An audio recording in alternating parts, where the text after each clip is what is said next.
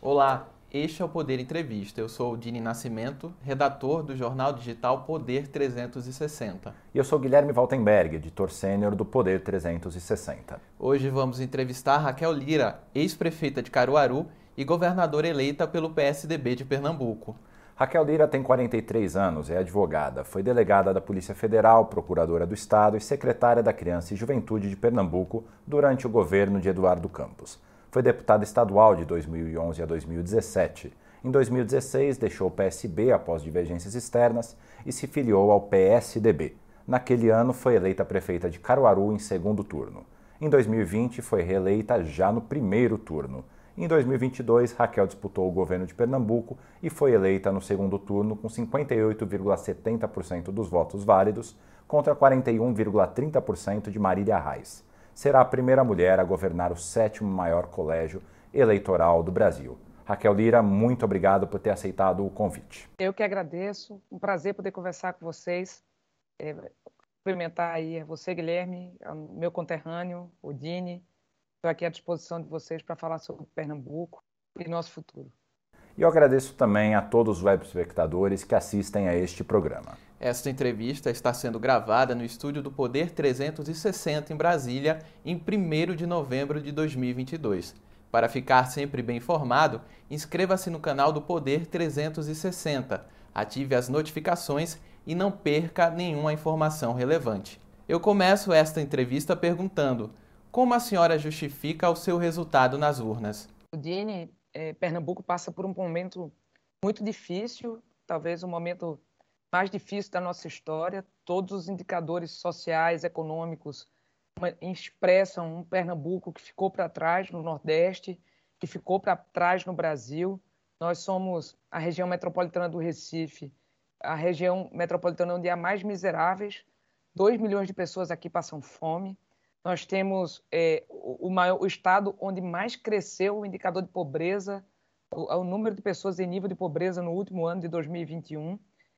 Somos o pior estado para empreender do Brasil e vice-campeões de desemprego do Brasil. Então, é, isso tudo é, leva o, o Pernambuco que precisa de mudança.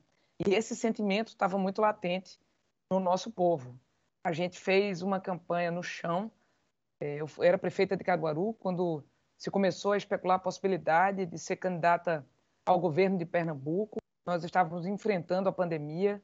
Quando as coisas começam a melhorar do ponto de vista da pandemia, começam a andar o Estado e perceber de que os desafios que minha cidade tinha eram também muito semelhantes ao desafio de Pernambuco como um todo. O governo que não chegou à vida das pessoas, o governo do PSB de Paulo Câmara deixa esse legado né, de um Pernambuco muito mais empobrecido e que ficou para trás no Nordeste de estados como Ceará, Bahia e perdendo em nível de investimento para Alagoas, por exemplo. E o que a gente foi fazer? Andar o nosso estado, conversar com as pessoas, ouvir e sentir os seus problemas e construir junto com ela as soluções para Pernambuco. E a gente é, teve como, como oportunidade de poder demonstrar capacidade de fazer um trabalho transformador na minha cidade de Caruaru, é, mesmo na contramão daquilo que muitas vezes aconteceu em Pernambuco, no que diz respeito à geração de emprego, atendimento da saúde, redução da criminalidade. E a nossa grande vitrine foi, de fato, poder ter sido prefeita por esses seis anos. E daí a nossa cidade, que é referência para mais de 2 milhões de pessoas em Pernambuco, poder é, as pessoas perceberem de que é possível fazer um governo que seja diferente, próximo, e que transforme de verdade a vida das pessoas para melhor.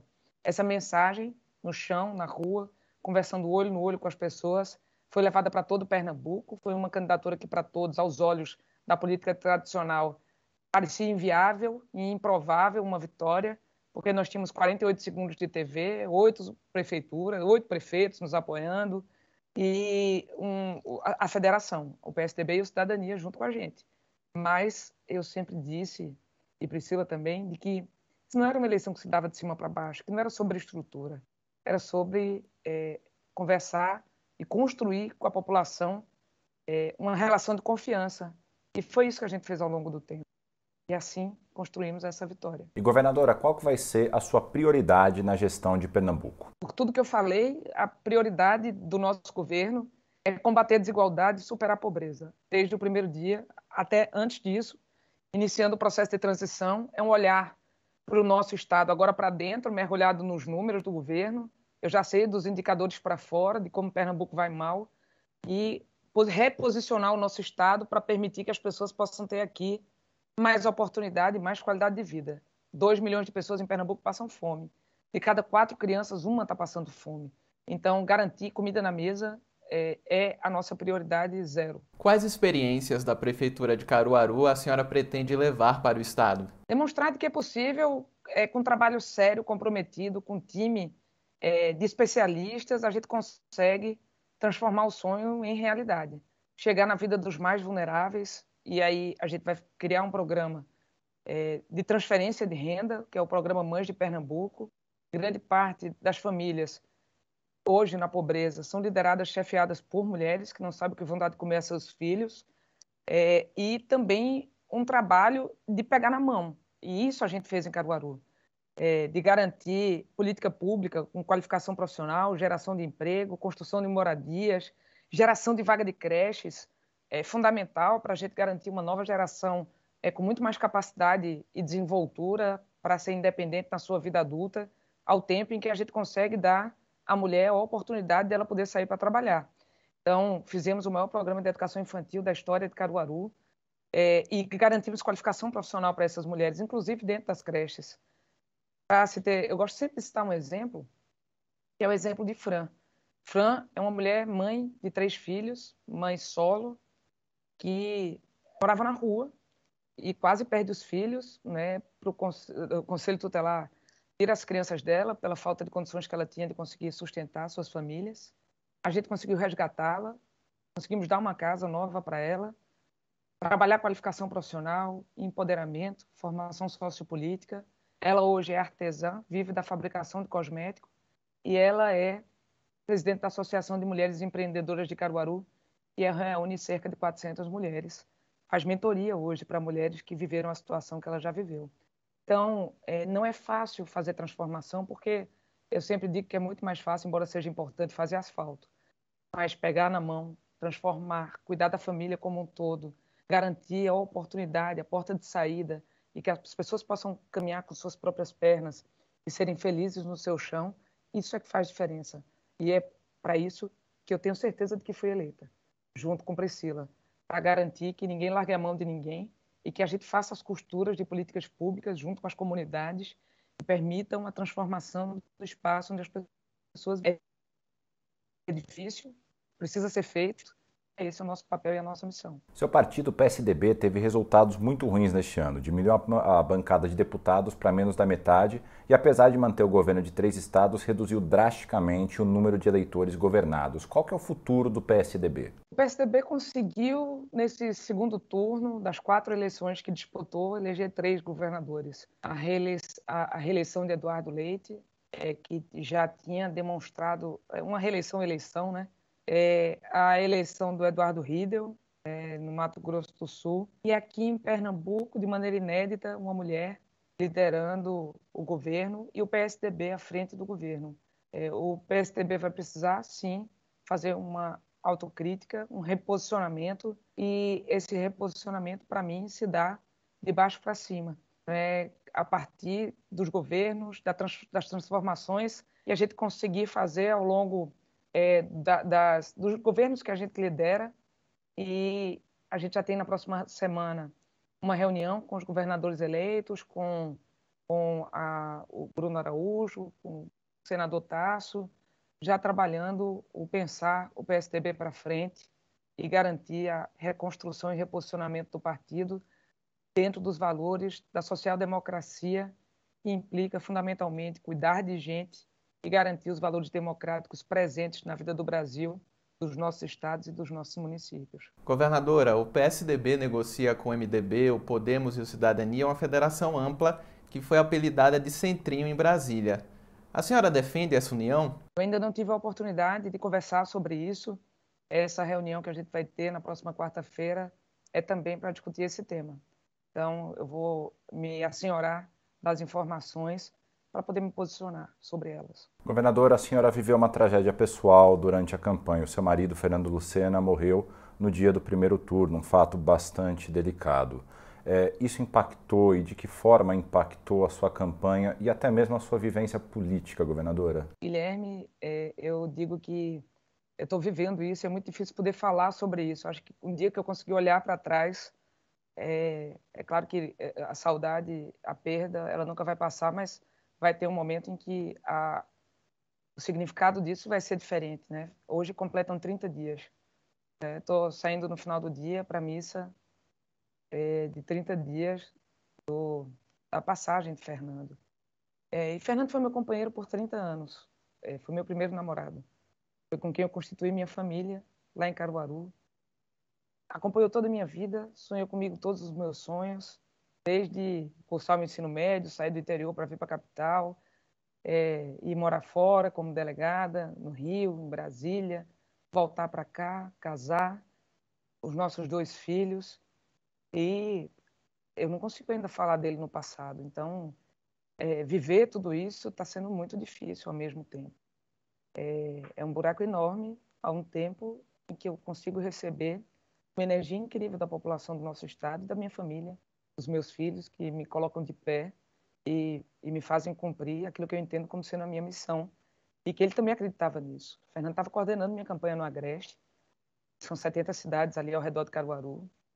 E dirigi o carro da última carreata que eu fiz, no sábado, antes da eleição. E no domingo ele já não estava mais comigo. É, eu consegui ainda processar isso tudo. Estou só vivendo. Governadora, o presidente Jair Bolsonaro ainda não reconheceu os resultados das urnas. Em consequência, caminhoneiros estão bloqueando uma série de rodovias. A senhora avalia que ele é responsável pelo movimento? Eu vi agora o manifesto da Frente Nacional de Prefeitos, em nome dos governadores, eu, eu falo em meu nome, mas essa é uma manifestação do Brasil inteiro, penso eu, e é, o respeito à democracia deve prevalecer, o resultado das urnas precisa ser respeitado, e, portanto, é, também um apelo para que o presidente da República possa fazer o seu reconhecimento do resultado das eleições do último domingo, que elegeu o presidente Lula, presidente, o próximo presidente do Brasil. Esperamos todos por isso. O Brasil precisa ser pacificado e unido, é, precisa conseguir enxergar o seu futuro, e é muito preocupante que a gente esteja vivendo nesse dia de hoje esse movimento que a gente está vendo paralisações acontecendo nos estados, nas cidades, no país como um todo. Então, um apelo para reconhecimento imediato do resultado das eleições.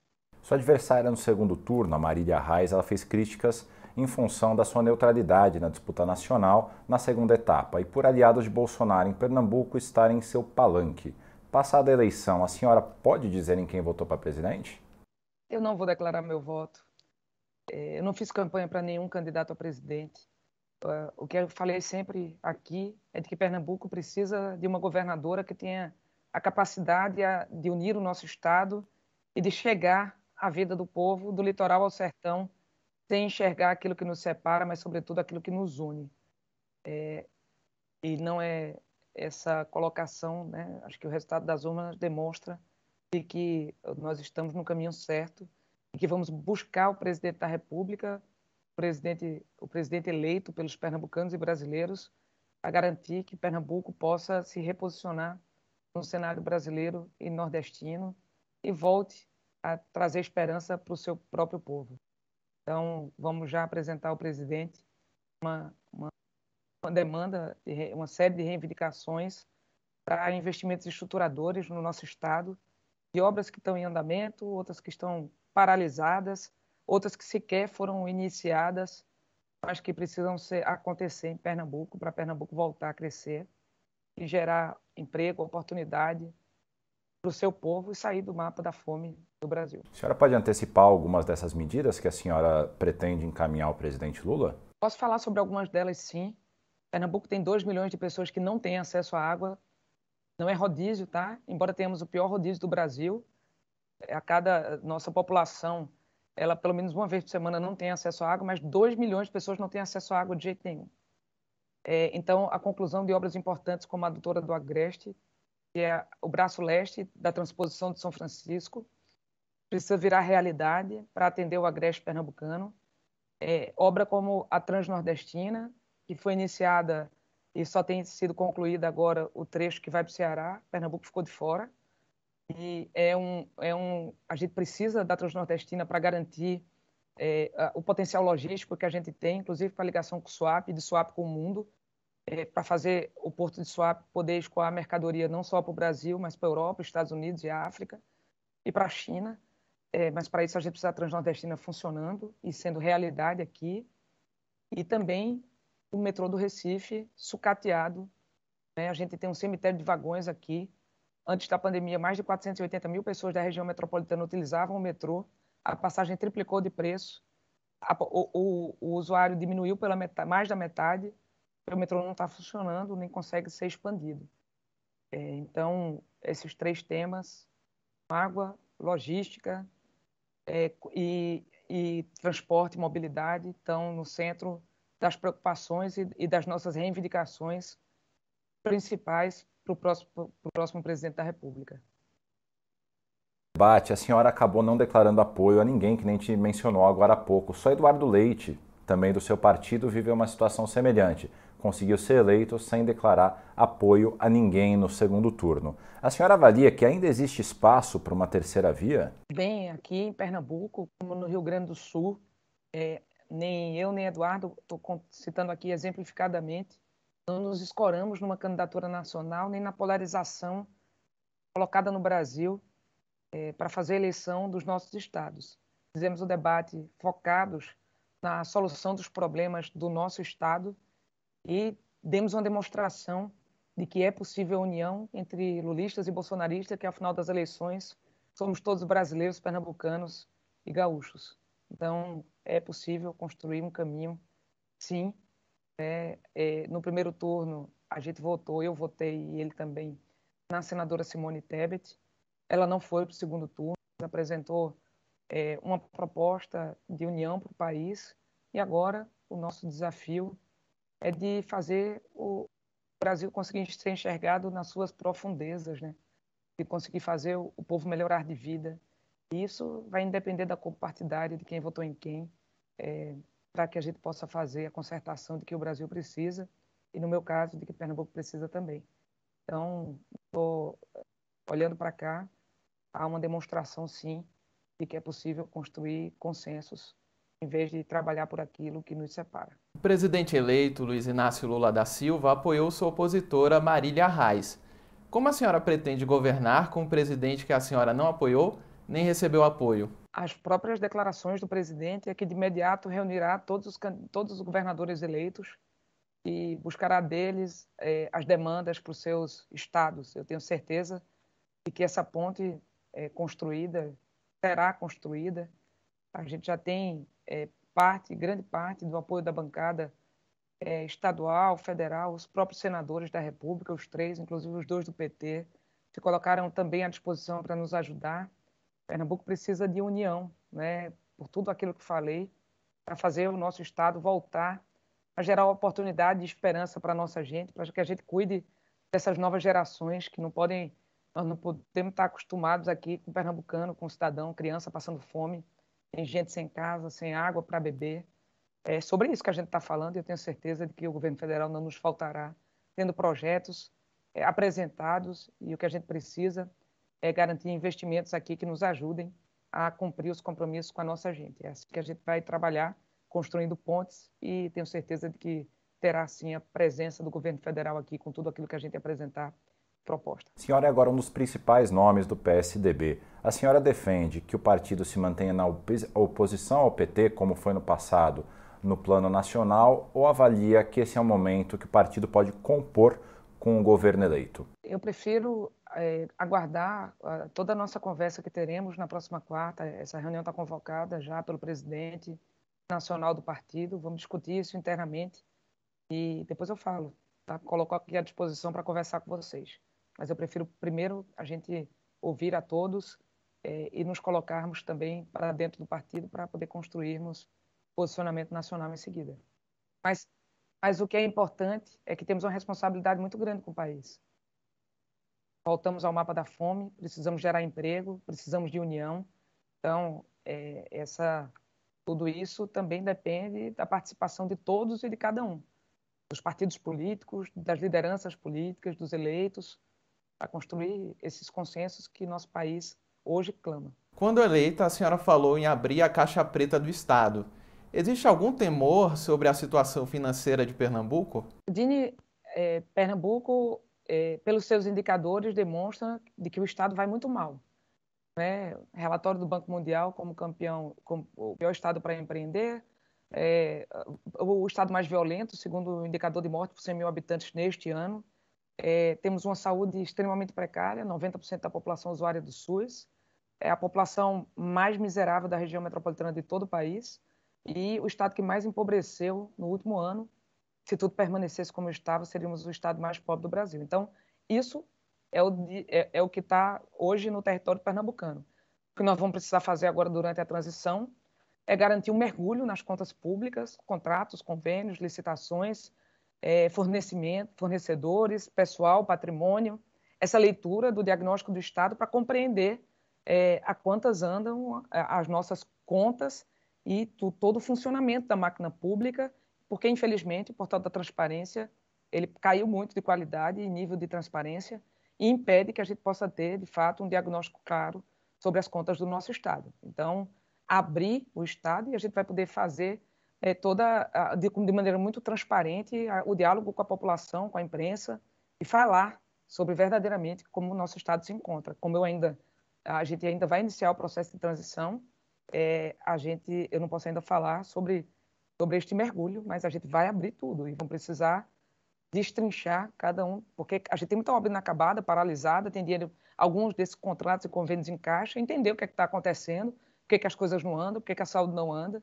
e daí a gente poder comunicar com o povo de Pernambuco é, o real estado de diagnóstico do governo de Pernambuco. O governo de Pernambuco demonstrou alguma abertura em relação à transição? Sim, de imediato, o governador Paulo Câmara, ainda na noite no domingo, me telefonou, parabenizando e se colocando já à disposição para fazer a transição. Já indicou a, no, o, o seu, a sua equipe de transição, que é composta pelo núcleo de gestão do governo, e agora, de nossa parte, vamos fazer a indicação da nossa e a partir da semana que vem a gente poder fazer mergulho, o mergulho juntar os nossos especialistas e enxergar o diagnóstico é, real do nosso estado. Por falar nisso, a senhora pretende abrir algum diálogo com prefeitos de oposição, como João Campos, do Recife? Já conversei com ele, inclusive. É, desmanchados os palanques, serei governadora com todos os pernambucanos e para todos os pernambucanos independente do prefeito ter votado comigo ou não. Né? Eu nunca perguntei em Caruaru para entregar uma casa nova em quem a pessoa tinha votado para construir uma cisterna para juntar água, para quem quer que fosse, para dar uma aração de terra, uma distribuição de cimento. Tem muita gente que fala de nova política, mas ela se faz na prática. Então, o que a gente quer fazer é um governo que consiga chegar na vida da população de todos os municípios. Para isso, vão ter que ter o diálogo aberto com aqueles que votaram em mim e aqueles que não votaram. Governador, agora um jogo rápido. Eu vou falar sobre alguns temas que são considerados polêmicos e a senhora me responde brevemente qual a sua percepção sobre o assunto, se é a favor ou contra, ou caso prefira, não precisa se posicionar. Vamos lá? Estou pronta. A senhora é a favor ou contra a flexibilização na lei que permite o aborto? Contra. A senhora é a favor ou contra a legalização do uso recreativo da maconha? Contra. A senhora é a favor ou contra cotas para minorias em universidades? A favor. A senhora é a favor ou contra privatizar a Compesa? Contra. A senhora é a favor ou contra a reforma administrativa que facilita a demissão de funcionários públicos? Esse é um tema. Eu sou servidora pública, tá? Esse é um tema que precisa ter, ser tratado com muita responsabilidade. Né? Muita responsabilidade. Hoje a demissão é possível. Né? O que precisa ter é cumprimento de, de metas, indicadores, desempenho, senhora é a favor ou contra a reforma tributária? A favor. Agora, na sua avaliação, o que precisa ser alterado na segurança pública, levando em consideração a, a sua história nessa área? Me permita, sobre reforma tributária. Agora, com muita cautela também. Porque a reforma proposta estava tirando dos municípios dinheiro, quando a gente tem a responsabilidade nos municípios de desempenhar o, a maior competência constitucional nas mais diversas áreas, cuidando do povo. Então, reforma tributária, daquela que de fato reforme o Pacto Federativo e faça as pessoas, na prática, os mais pobres de classe média, pagar menos imposto e conseguir gerar mais resultado é, para permitir o país voltar a crescer. É, desculpa, sobre segurança pública. Isso, o que precisa, na sua avaliação, ser alterado na segurança pública do Brasil? O sistema público de segurança foi criado um sistema nacional de segurança pública que precisa existir de verdade. Da Guarda Municipal à Polícia Federal, cada um cumpriu o seu papel. Um investimento muito forte em inteligência e integração, formação de quadros, é, trabalhar a, o fortalecimento de polícia científica, na polícia judiciária, as investigações que possam gerar resultado efetivo. Então, os indicadores que precisam ser nivelados no país inteiro para que a gente possa enxergar e comparar estados, uns estados com os outros, porque cada um conta de um jeito diferente. Contabilização de homicídio, contabilização de indicadores. Aqui em Pernambuco, por exemplo, para bater meta aqui a, a, a, área integrada de segurança, segundo o Pacto pela Vida atual, eles contabilizam apenas inquéritos relatados do, pelos, do, de homicídios acontecidos nos últimos 12 meses. Ou seja, se deixa de investigar aqueles homicídios acontecidos há mais de 12 meses. E não se contabiliza um, um indicador de qualidade para garantir que os inquéritos relatados com indicação de autoria virem ação penal e virem condenação. Então, a gente precisa mexer, ter indicadores que permitam o Brasil conseguir se comparar e gerar indicadores de qualidade para, de fato, diminuir, diminuir a violência. Agora, ao mesmo tempo, além de repressão qualificada, a gente precisa trabalhar muito prevenção social é, com foco em prevenção terciária, naquelas pessoas que potencialmente são autoras ou vítimas de crimes. É, isso é estatística e tem muitos estudos e países que conseguiram avançar nisso no mundo. Em Caruaru, a gente conseguiu reduzir a criminalidade enquanto subiu no Brasil e em Pernambuco. 50% de redução de homicídios, 70% de crime de roubo é, nos últimos cinco anos. Este ano a gente saiu de 74 mortes por 100 mil habitantes em 2017, estamos agora, até agora, com cerca de 9 mortes por 100 mil habitantes este ano. Então, é possível fazer, é, não é necessariamente é, sobre dinheiro, embora, embora haja necessidade de investimento de recurso financeiro, mas carece de inteligência, estratégia e método. Né? E tem método para fazer isso, tá? não pode ser aleatório é, que isso vai ser mudado. Né? Se houver, de fato, o Sistema Nacional, é, nivelamento de indicadores, garantia de indicadores de qualidade, investimento em inteligência, unificação de dados nacionais, permitem que a gente tenha mais inteligência é, no enfrentamento e trabalho em prevenção social, especialmente na prevenção terciária. É importante fazer isso e com isso a gente quebra ciclos de violência e transforma o país num estado, num país mais seguro. Chega ao final esta edição do Poder Entrevista. Em nome do jornal digital Poder 360, eu agradeço a governadora eleita Raquel Lira. Agradeço a vocês a oportunidade de poder conversar sobre Pernambuco, sobre o Brasil e vamos em frente é, trabalhar agora, né? Estou ansiosa por poder começar o trabalho. Agradecer ao povo de Pernambuco pela generosidade, pela confiança depositada em mim, em Priscila, como primeira mulher governadora eleita do nosso estado. Espero poder retribuir com muito trabalho. Confiança de todos. Obrigado. Agradeço também a todos os web espectadores que assistiram a este programa. Esta entrevista foi gravada no estúdio do Poder 360 em Brasília em 1 de novembro de 2022. Para ficar sempre bem informado, inscreva-se no canal do Poder 360, ative as notificações e não perca nenhuma informação relevante. Muito obrigado e até a próxima!